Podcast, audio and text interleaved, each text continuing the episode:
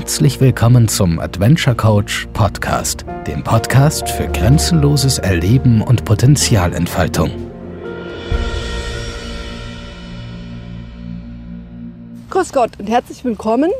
Heute würde ich mir gerne mit euch das Thema Dranbleiben anschauen und euch die Botschaften übermitteln, die mir hier die Region zwischen Valencia und Castellón bzw. Valencia und Ebro Delta übermittelt von meinen Tieren und der Gegend. Das Thema Dranbleiben ist wie alle Themen sehr breit gefächert. Was meine Botschaft sein soll, ist, erst wenn ich die Situation zu Ende gedacht habe, erst wenn ich die Bereiche meines beruflichen Daseins bis zu einem bestimmten Punkt durchlebt habe, erst wenn ich mit äh, Freude in einer wirklich miserablen Situation mit mir selber glücklich bin, kann ich davon sprechen, dass ich dran geblieben bin. Ich möchte in dem Zusammenhang auch noch mal darauf hinweisen, das sind meine Assoziationen, meine Feedbacks aus meinem Leben und die teile ich. Nimmt sie einer, ist gut, nimmt sie keiner, ist auch gut. Die Resonanzen müsst ihr selber für euch klären. Eure Resonanzen sind wie, soll ich jetzt mal sagen, wie so kleine Andockteile, die euch Informationen darüber geben, in welchen Bereichen ihr noch was tun müsst. Dranbleiben bedeutet hauptsächlich in unserer Welt, in schwierigen Situationen herauszufinden, was macht mich jetzt so kiri oder nervös oder was bringt mir diese Situation, zum Beispiel, dass ich eventuell mit dem Gedanken spiele, diese gemeinsam entwickeltes Projekt zum Beispiel zu canceln, einen Beruf zu wechseln und so weiter. Und da muss man sagen, 80 Prozent dieser Situationen werden meistens durch ein provokantes Verhalten von Seiten des anderen, wie soll ich sagen, herausprovoziert im ersten Moment. Und wenn diese Provokation läuft, dann kann man von Resonanz reden. Und wenn ich dann eine negative Resonanz, menschlich gesehen eine negative Resonanz habe, dann ist es mein eigenes Thema. Wenn ich jetzt mein Pferd hier als Übersetzer bitte, mir darüber naturwissenschaftlich äh, zu unterstützen, dann kann ich sagen, der Farid ist ein Araber und ist ein reines Beispiel Araberpferd für ich will einen Stall, ich will, dass man mir mein Futter bringt, das Heu, das am besten noch auf dem goldenen Tablett. Und wenn ich nervös bin, dann kriege ich sofort Dünnschiss und dann will ich was anderes. Ich brauche viele, viele Leute, die sich um mich kümmern, aber am liebsten natürlich mich. Er ist dran geblieben.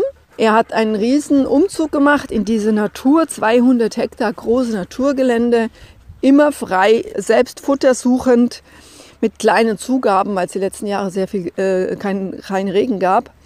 Er ist wirklich, wenn man ihn beobachtet hat, durch die Hölle. Er hat abgenommen, äh, Haare gelassen, einen komplett neuen Aufbau. Und jetzt, nach zweieinhalb Jahren, hat er das erste Mal in seinem Leben kein Dünnschiss, auch nicht, weil er sich aufregt. Er hat Freunde, er ist in der Gruppe akzeptiert. Er kann alleine seinen Weg gehen, was ganz atypisch ist, können nicht alle hier aus der Gruppe. Ähm, er kann kommunikativ sein, nicht mit Menschen oder ich habe Hunger, was das sonst immer bedeutete, sondern mit einem anderen Hengst, der in der Nachbarschaft allein steht. Er überlegt, wenn er was macht. Wenn ich ihn ein Halfter auflege, ist er folgsam und er ist wesentlich muskulärer aufgebaut durch die ganze Bewegung.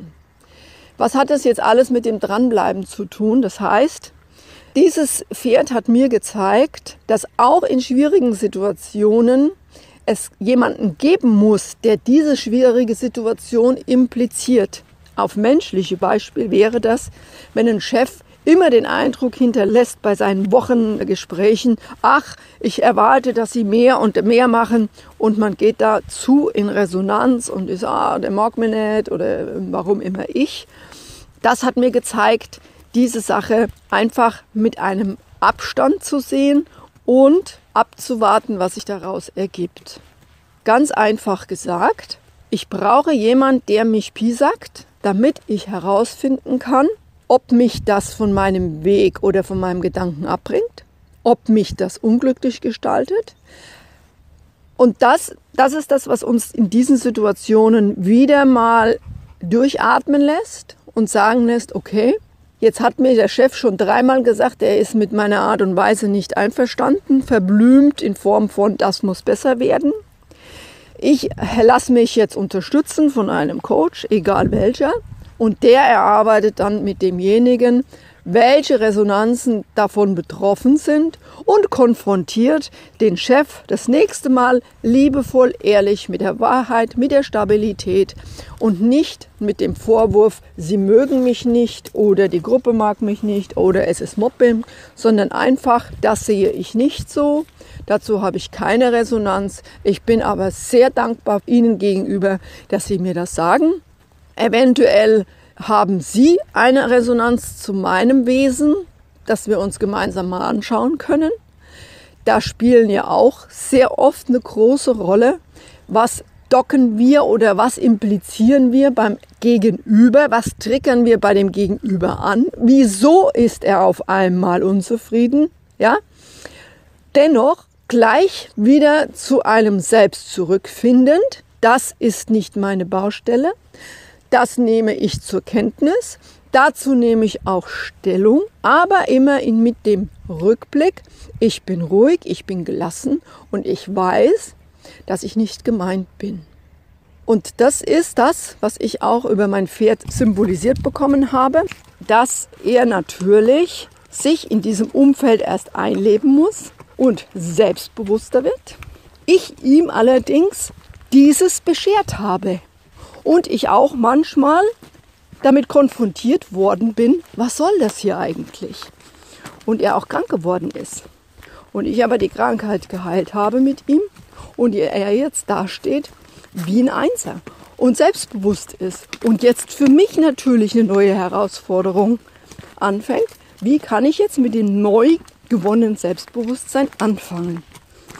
Und das sind Geschenke, also es hat für alle ist was dabei, wenn man dran bleibt, für sich dran bleibt. Die Übung dabei ist immer, dass man sich nichts vorhält, dass man sich die Zeit für die Veränderung gibt und dass man sich in seinen Zeiten, wo man nicht so gut drauf war, mehr Zeit zur Verfügung stellt, um diese Situation auch wirklich bis zum Ende zu gehen. Ich hoffe, das hat euch motiviert, dran zu bleiben, weil man immer näher zu seinem eigenen Bewusstsein kommt, zu seinem eigenen, was man gerne macht. Und je weniger wir uns selber die Schuld zuweisen, brauchen wir es auch nicht anderen zuzuweisen. So, ich hoffe, das hat euch gefallen. Es hat euch eine kleine Information gegeben und ich freue mich auf das nächste Mal, wenn wir uns wieder hören und es heißt Neues vom Adventure Coach in Spanien, Kerstin Blöchinger.